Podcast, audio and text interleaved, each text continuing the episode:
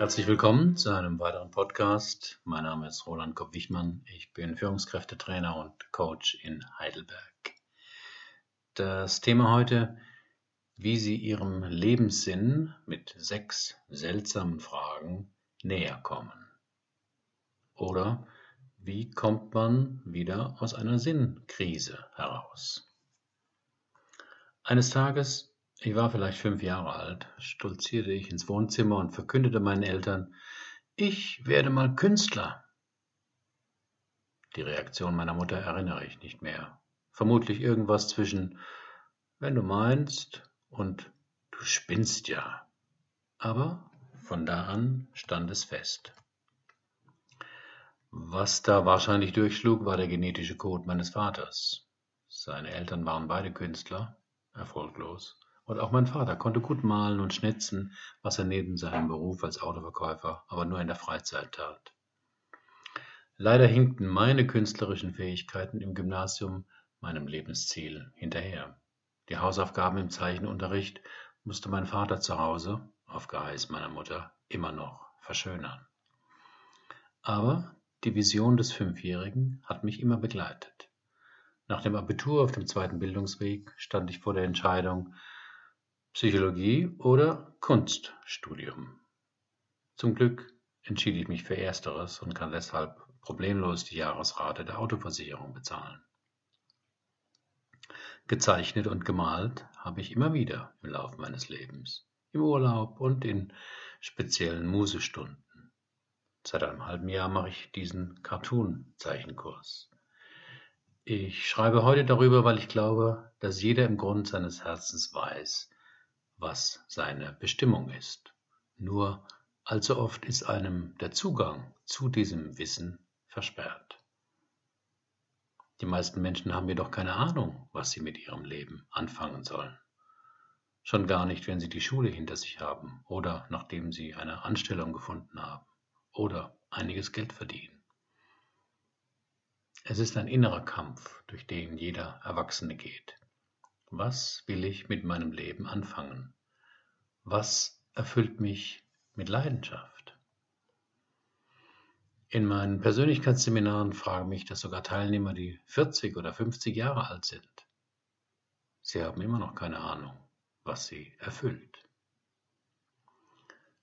Teil des Problems ist das Konzept des Lebenssinns, also die Idee, dass wir mit irgendeiner vorher bestimmten Aufgabe geboren werden und es jetzt unsere kosmische Aufgabe ist, diesen verborgenen Sinn zu finden. Viel Glück. Mittlerweile sehe ich das anders. Wir werden ins Leben geworfen, wie Sartre das ausdrückt, und dürfen hier eine unbestimmte Zeit verbringen. Während dieser Zeit machen wir alles Mögliche. Einige dieser Dinge sind wichtig, viele andere Dinge unwichtig. Aber nur die wichtigen Dinge, die wir tun, geben unserem Leben Bedeutung, Sinn und Zufriedenheit. Mit den unwichtigen Dingen schlagen wir lediglich die Zeit tot. Wenn Menschen also fragen, was soll ich mit meinem Leben machen oder was ist der Sinn meines Lebens? Meinen Sie eigentlich, was kann ich mit meiner Zeit machen, das wichtig ist? Das ist eine viel konkretere Frage als die nach dem Lebenssinn. Denn jetzt kann man sich dran machen, alle möglichen Dinge, die es so gibt, daraufhin zu prüfen, ob sie für einen selbst wichtig sind. Dabei können die folgenden sechs Fragen nützlich sein. Aber Vorsicht! Möglicherweise kommen Sie mit Ihren Einfällen und Antworten auf diese Fragen Ihrem Lebenssinn bedenklich nahe. Bedenklich deshalb, weil wenn man weiß, was für ein wichtig oder unwichtig, unwichtig ist, kann man das nicht mehr so leicht verdrängen. Heißt also, man muss dann Entscheidungen treffen. Nun zur ersten Frage. Erstens, was essen Sie lieber? Thunfischpizza oder vegetarische Lasagne? Ah, die allerwichtigste Frage. Denn in dieser Entscheidung scheint ein Stück Wahrheit über das Leben auf, das uns in der Schule niemals verraten wurde. Nichts ist umsonst. Jede Sache kostet etwas. Zeit. Okay, keine weltbewegende Einsicht, aber die Folgen dieses schlichten Satzes sind weitreichend. Man kann darüber verzweifeln oder die große Freiheit darin sehen. Alles hat seinen Preis. Man muss immer etwas hergeben. Nicht ist vergnüglich oder immer toll. Die Frage ist also, wie viel Kampf oder Opfer wollen Sie ertragen? Das ist der Unterschied in der ersten Frage. Wenn Sie mit einem Mordshunger abends nach Hause kommen, haben Sie noch den Nerv, sich eine halbe Stunde in die Küche zu stellen, um Gemüse zu schnippeln und dann nochmal 40 Minuten darauf warten, dass die Lasagne im Ofen schön braun wird?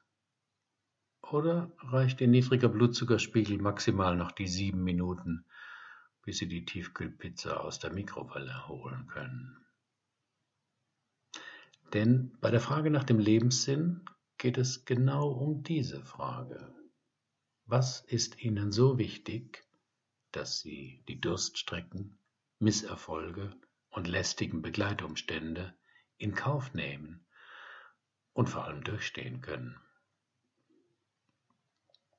Wenn Sie eine brillante Idee haben und sich damit selbstständig machen wollen, müssen Sie viele Fehlschläge einstecken, vielleicht die ganze Verwandtschaft anpumpen und lange nicht wissen, ob sie jemals davon leben können.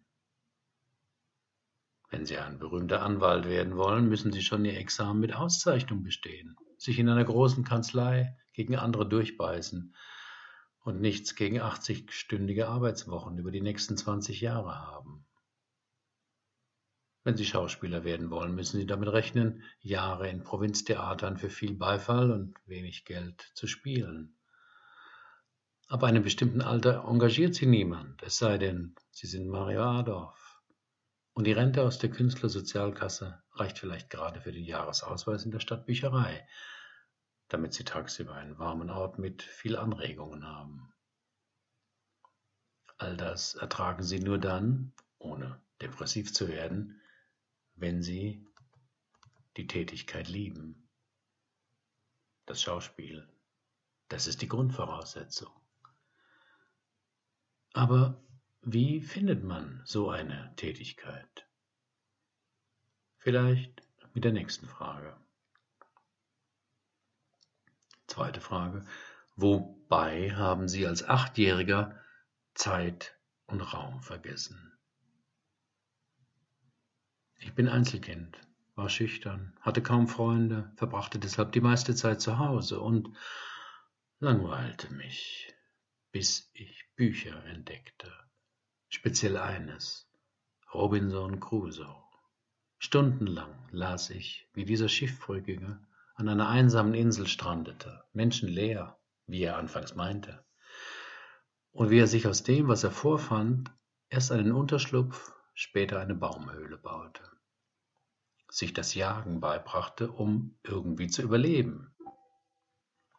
Ich habe viele Male dieses Buch verschlungen und fing an, mir selbst auszumalen, wie ich dort ganz allein auf mich gestellt nicht nur überleben, sondern mir ein erträgliches Leben gestalten konnte. Wenn ich heute auf mein Leben zurückschaue, erkenne ich immer wieder Phasen, in denen ich diese Robinson-Energie brauche und lebe. Ich fing mit 22 Jahren an, Gedichte und kleine Parabeln zu schreiben. Ich behielt die Sachen für mich, zeigte sie niemanden, vielleicht zum Glück, aber ich entdeckte dabei, wie sehr ich es liebte, kreativ zu sein, mir etwas auszudenken, dem eine Form zu geben, daran zu feilen, bis es gut war. Wunderbar. So wie Robinson sich sein Baumhaus gemütlich machte, einem Papagei das Sprechen beibrachte und zu immer größeren Wanderungen auf der unbekannten Insel aufbrach, so eroberte ich mir den Raum der Ideen, Worte, Reime. Die meisten von uns verlieren den Kontakt mit dem, was wir als Kinder liebten. Daran haben das Schulsystem, die Wertvorstellungen ihrer Eltern und die Mechanismen des kapitalistischen Systems maßgeblichen Anteil, dass sie nämlich von klein auf gelernt haben, dass der einzige Grund, etwas zu tun, darin liegt, dass sie eine Belohnung dafür bekommen. Aber damit können sie sich jetzt auch nicht ewig rausreden. Dritte Frage. Wann vergessen Sie zu essen und aufs Klo zu gehen? Der Ungar mit dem für uns, auch für mich, unaussprechlichen Namen, ich versuch's mal, Michali Csikszentmihalyi, hat diese Erfahrung zu dem einprägsamen Begriff Flow geprägt. Ein Zustand, bei dem man total konzentriert bei der Sache ist, sich weder unter noch überfordert fühlt und laufend Feedback über die Fortschritte seines Tuns erhält. Ein sehr befriedigender Zustand, den Sie sicher kennen, entweder von der Arbeit oder vom Videospielen oder vom Sport. Aus Minuten werden Stunden und nachdem viel Zeit vergangen ist, merken Sie, verdammt, ich habe total das Mittagessen vergessen. Denken Sie jetzt mal nach. Wann in Ihrem Leben ist Ihnen das immer wieder passiert? Dass Sie so in eine Sache vertieft waren, dass Sie essen, schlafen und aufs Klo gehen völlig vergaßen. Und filtern Sie dann heraus, was genau eigentlich das Faszinierende daran war.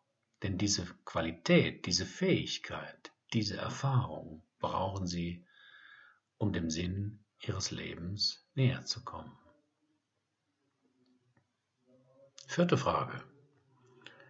Wie werden Sie die Welt verbessern?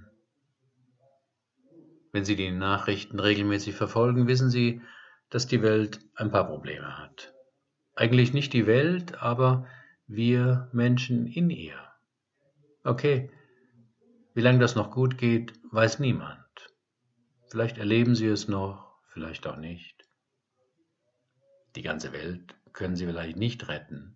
Nehmen Sie also ein kleineres Problem. Davon gibt es Hunderttausende. Flucht, Armut, Hunger, Überbevölkerung, Raubbau, Ausbeutung, Bildung, Stress, Gewalt, geistige Gesundheit. Es ist bestimmt was dabei, wo Sie einen nützlichen Beitrag leisten könnten. Suchen Sie sich eines aus, das Ihnen am Herzen liegt, und fangen Sie an. Sie müssen es nicht gleich lösen, aber zu einer Lösung beitragen. Schritt für Schritt Ihren Beitrag leisten. Und dieses Gefühl, einen wichtigen Beitrag zu leisten, ist unverzichtbar für Ihre eigene Zufriedenheit und Erfüllung.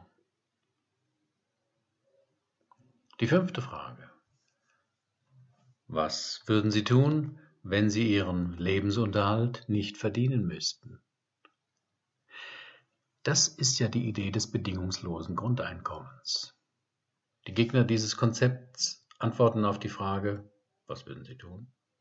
Nichts. Und schließen von sich auf andere, sind also überzeugt, dass es die Mehrheit der Leute genauso machen würde. Nichts.